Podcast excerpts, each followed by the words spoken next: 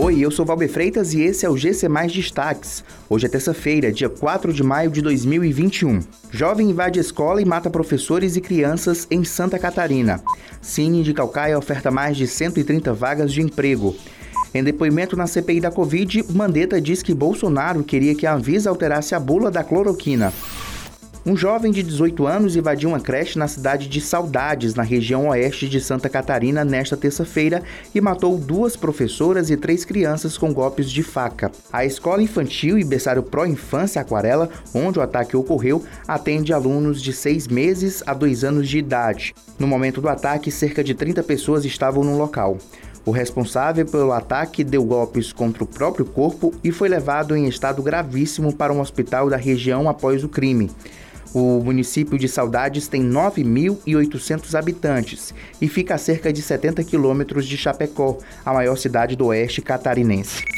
A Prefeitura de Calcaia, através do Cine Municipal, está ofertando mais de 130 vagas de emprego para quem está em busca de uma recolocação no mercado de trabalho.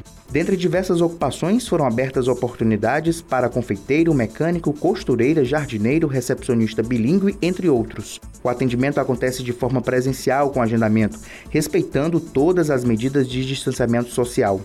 Para isso, é preciso enviar mensagem para o WhatsApp 85 33420706. Em depoimento realizado nesta terça-feira na CPI da Covid, o ex-ministro da Saúde, Luiz Henrique Mandetta, afirmou que o presidente Jair Bolsonaro queria que a Anvisa alterasse a bula da cloroquina para que os medicamentos fossem indicados no tratamento da Covid-19. Segundo Mandetta, o pedido, no entanto, foi negado pelo presidente da agência, Antônio Barra Torres.